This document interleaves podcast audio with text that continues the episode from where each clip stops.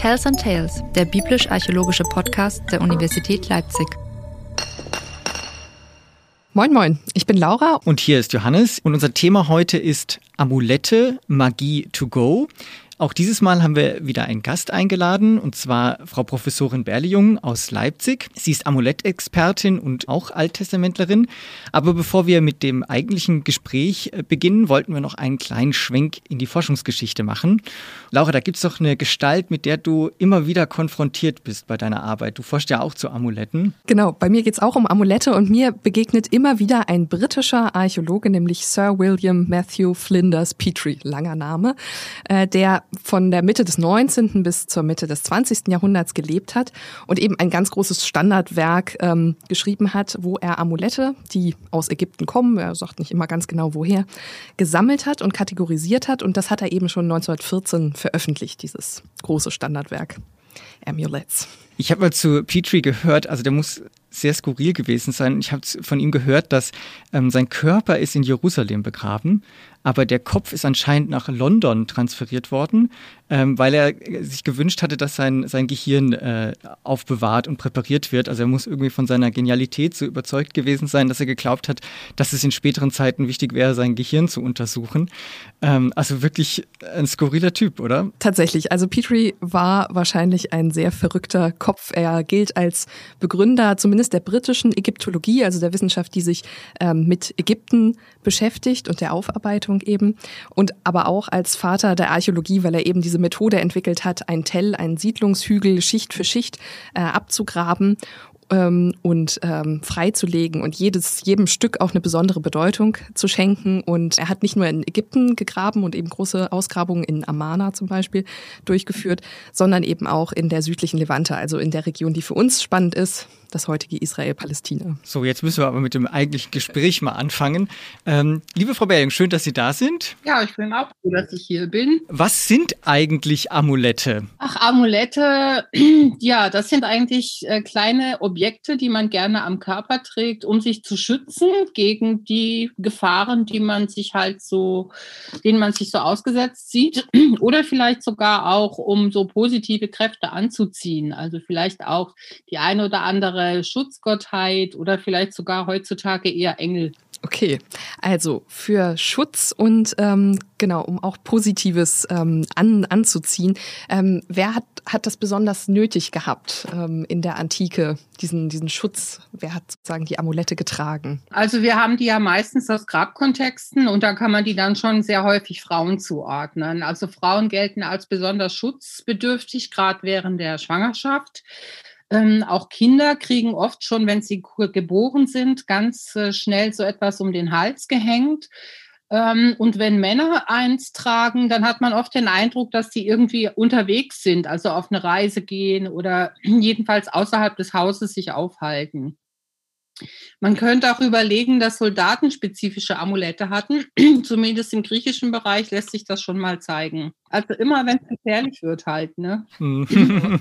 Und ähm, also ich, ich brauche das, glaube ich, ein bisschen konkreter. Wie sehen die aus? Also was sind das für kleine Gegenstände? Wie, also ähm, naja, also da gibt es ganz unterschiedliche Formen. Ähm, so die beliebtesten und einfachsten äh, waren wahrscheinlich schon einfach die, ähm, wo man sich irgendwas aus der Natur rausnehmen konnte. Ne? Also heutzutage gibt es ja Leute, die nehmen eine Hasenpfote oder so irgendwas oder einen Fuchsschwanz ähm, ans Auto. Das ist ja auch nichts anderes. Äh, also irgendwas aus der Natur, das geht ganz gut. Äh, vielleicht auch irgendein Kraut, das gut riecht, ja, oder eine Pflanze, die besonders ausschaut. Das kostet einen ja auch nichts. Das kann man ja unter Umständen aus dem Garten mitnehmen. Ähm, und dann gibt es die aufwendigeren Dinge, die man halt wirklich hergestellt hat ähm, und gekauft hat ähm, auch als, als äh, Massenprodukt faktisch. Ja, da konnte man dann halt auch äh, ein kleines Siegelchen nehmen. Manche haben eine Münze durchbohrt und sich um den Hals gehängt. Es gibt sogar heute ja auch noch Leute, die das äh, entsprechend machen. Ähm, oder es sind halt dann wirklich sehr spezielle, ganz hochwertige Metallstücke, die beschriftet werden, vielleicht auch ein Bild drauf kommt oder ein Symbol. Und dann eben die Amulettkapseln. Das sind dann richtige Kapseln und da kann man alles Mögliche reinstecken. Also da kann man Texte reinstecken, da kann man aber auch Kräuter reinstecken. Ähm, die sind zwar nicht groß, aber die werden oft vollgestopft, auf, äh, aufgefunden mit allen möglichen Materia Magica, also magischen äh, oder als magisch angesehenen Stoffen. Und das kann alles, kann alles sein. Das liegt auch ein bisschen im Auge des Betrachters.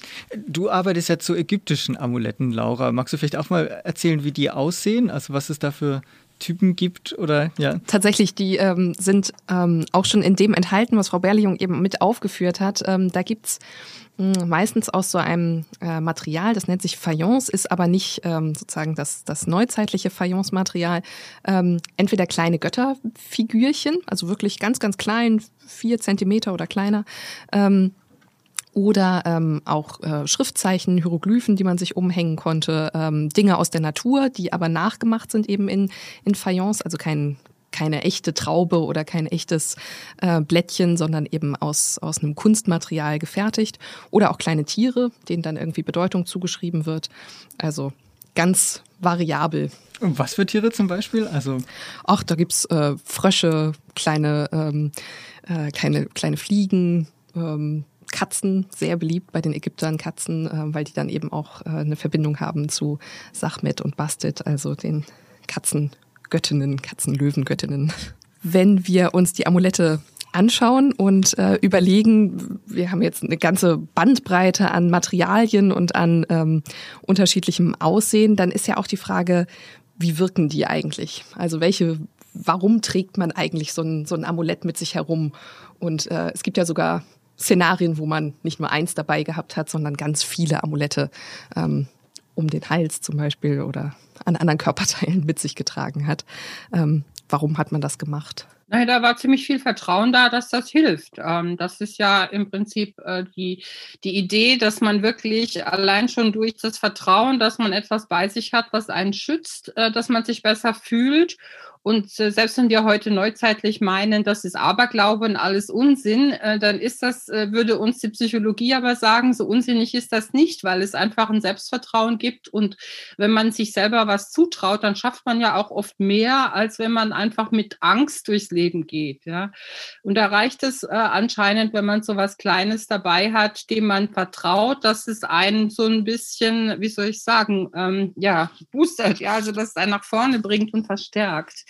Und genau darum, wie Sie haben es schon angesprochen, ähm, nimmt man auch gerne mehrere Amulette.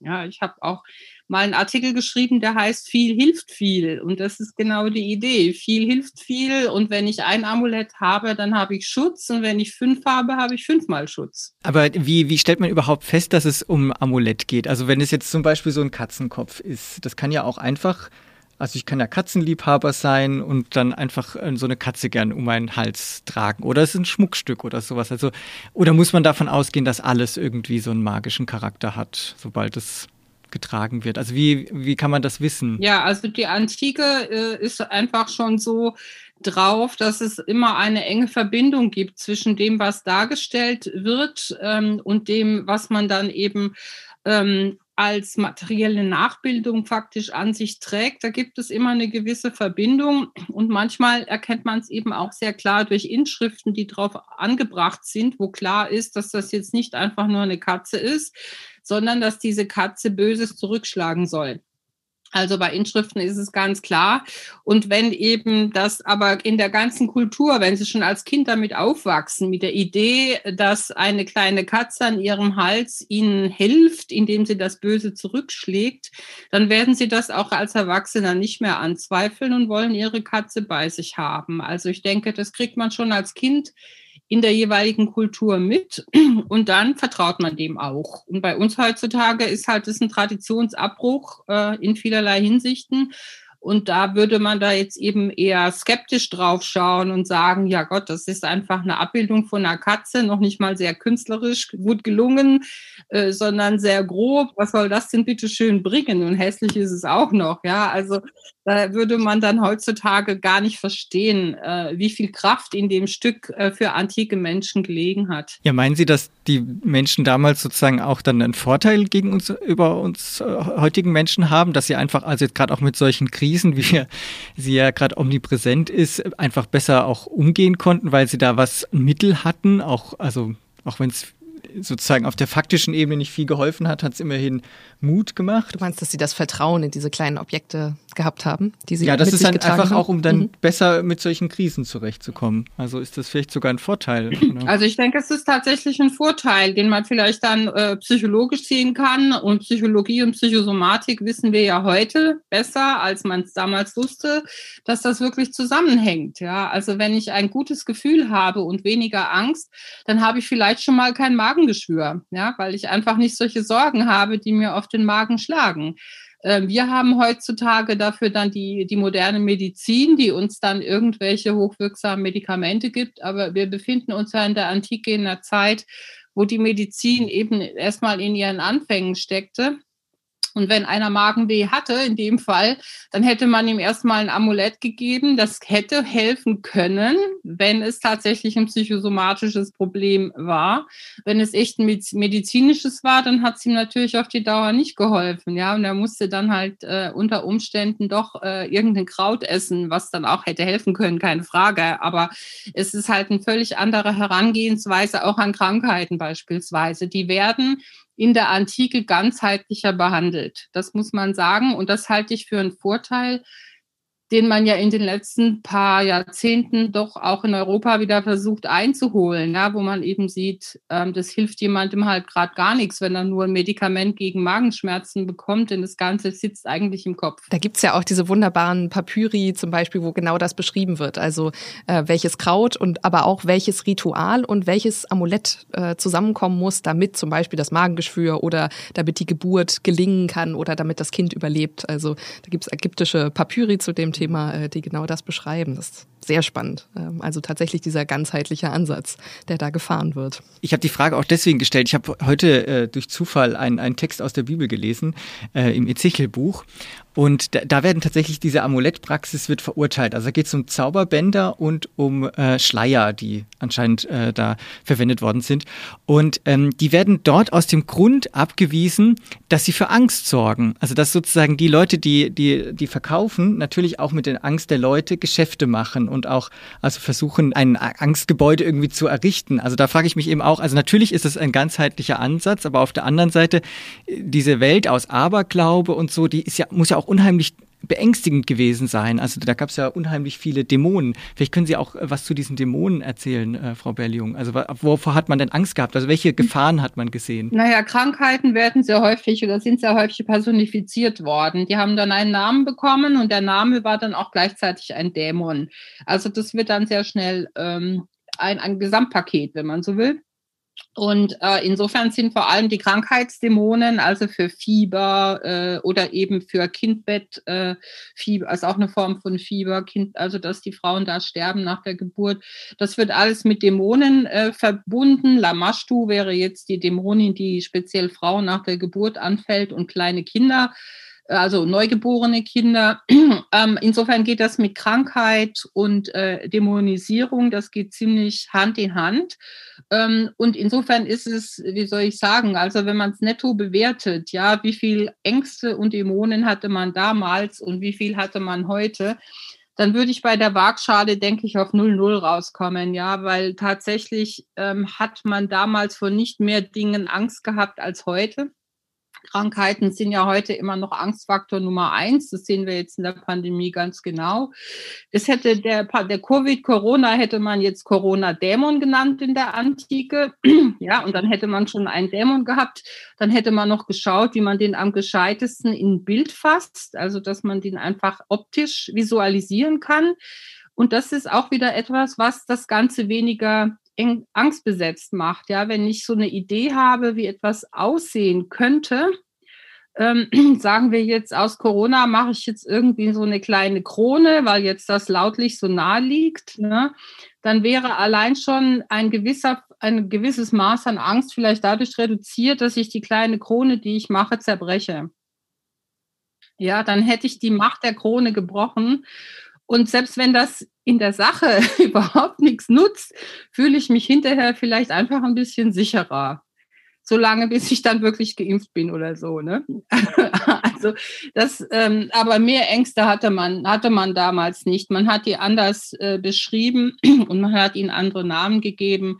Aber letzten Endes, wenn man mal die Listen, es gibt ja aus Ägypten ganze Listen, wogegen ein Amulett helfen soll, wenn Sie die vergleichen mit den Ängsten von heute, dann ist das alles ziemlich gleich. Sie hatten jetzt Lamashtu erwähnt und auch die, also was hat die für eine Ikonografie, also oder wie sieht die aus? Also Sie haben ja gemeint, die werden dann abgebildet. Da haben wir ganz, ganz viele Bilder und sie sieht halt so ein bisschen grauenvoll aus, ja, also wie man sich einfach ein, ein Dämon vorstellt mit so Reißzähnen wie ein Raubtier, ja, und sie hat dann eben so ganz, weil sie eben auch äh, eben an, gerade ans Kindbettfieber gebunden ist, sind oft, hat sie so ganz schlaffe Hängebrüste, an denen Schweine saugen, dann sind Schlangen um sie herum und sie hat so Füße von einem, von einem Geier oder, oder also von einem Greifvogel. Also es kommen von, von der Natur werden alle möglichen Elemente, vor denen man Angst hat, eben Reißzähne, Greif, äh, Greifpfoten im Prinzip, also die, die Füße.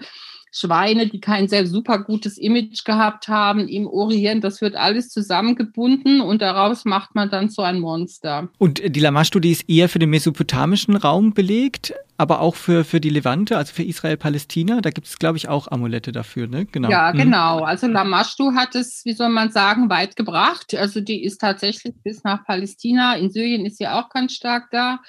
Ähm, und es ist sogar so, dass es ausschaut, als wäre sie auch dann in Qumran noch in modifizierter Form durch ihre Beschwörungen noch präsent. Also sie ist, es scheint sich dann auch in Lilith, die kennen viele ja eher, äh, ein Stück weit mit rein äh, assimiliert zu haben.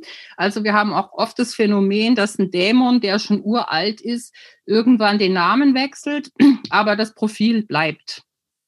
Ja, also Lilith ist ja auch so eine, die in der Nacht durchs Fenster kommt und auch eben kleine Kinder schnappt und so Sachen macht. Die ist sehr eng verwandt dann auch mit äh, Lamashtu. Also da kommt einiges zusammen. Aus dieser Welt der sehr gruseligen ähm, Dämonen und, und äh, ja fast Monster. Äh, vielleicht noch mal ganz kurz zurück ähm, in unsere moderne Welt. Wir haben jetzt schon viel darüber gesprochen, Amulette, ähm, Medizin damals, heute und so weiter.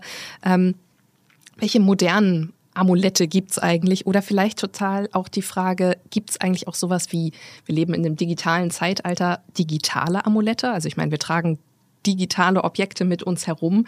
Ähm, haben die schon Amulettcharakter oder ähm, sind es einfach Objekte, Medien für uns? Ähm, Gibt es da irgendwelche Verbindungslinien aus der Antike zu uns in die Moderne? Ähm, also ich weiß mit Sicherheit, dass es noch jede Menge Leute gibt, die Amulette tragen.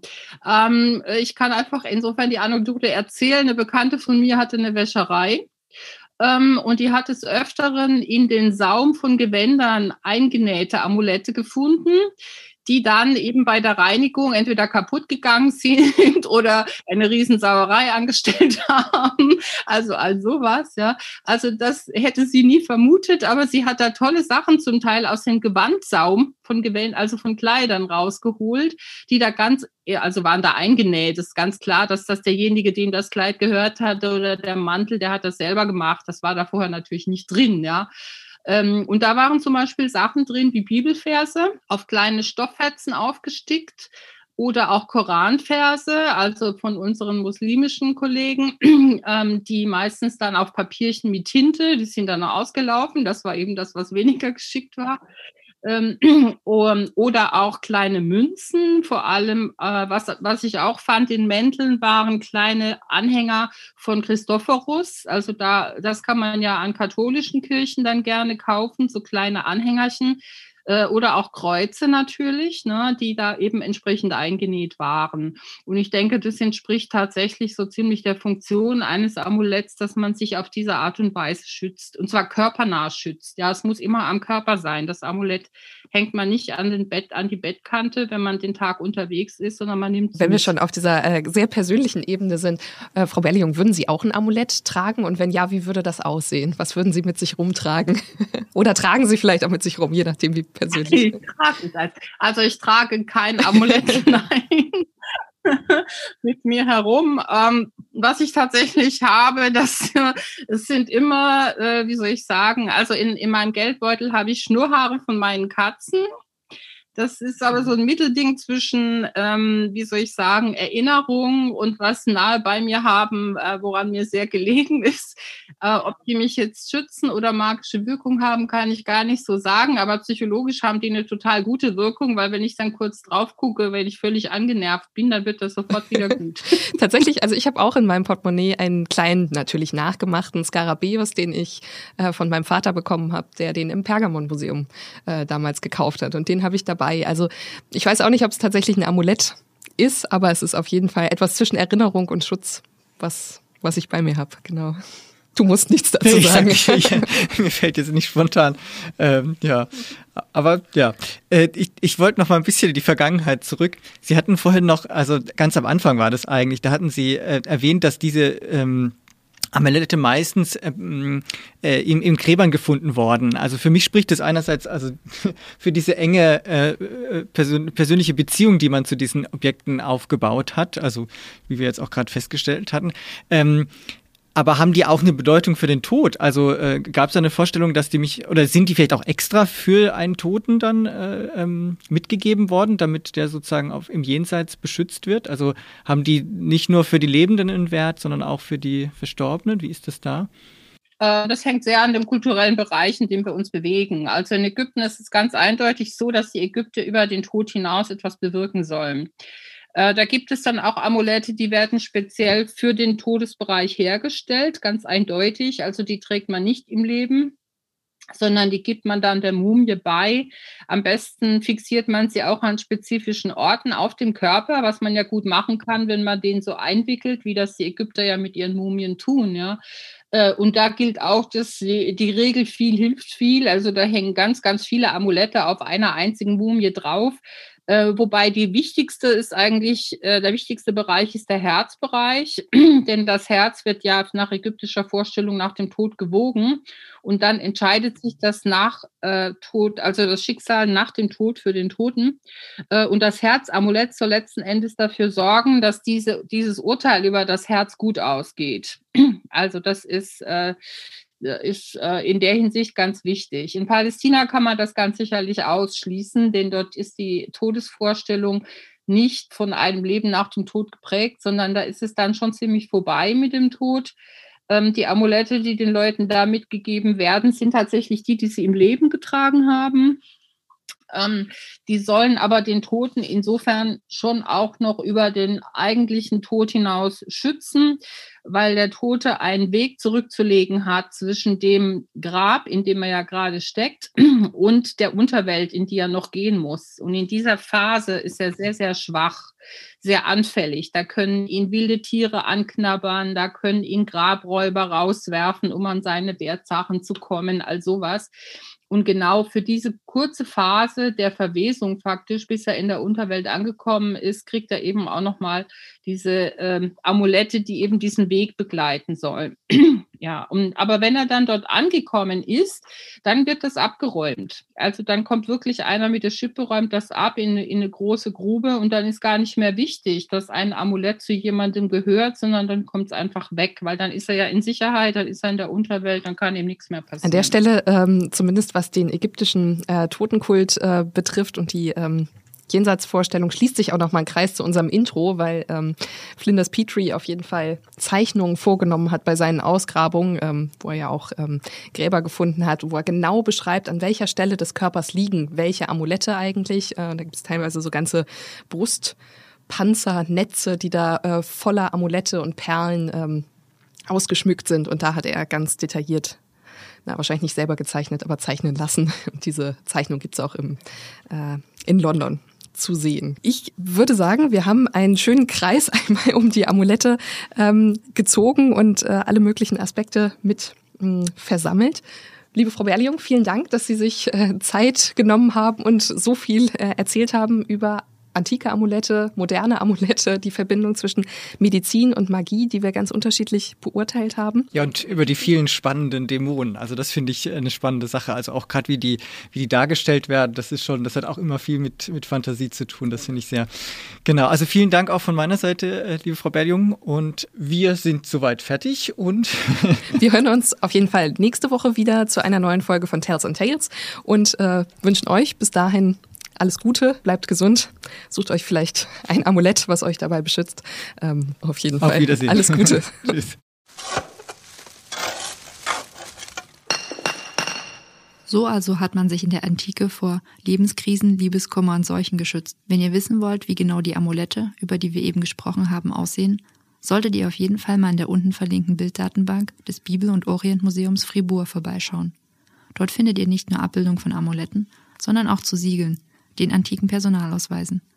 Ansonsten spielen wir in der nächsten Folge Reise nach Jerusalem mit Dieter Viehweger. Bis dahin.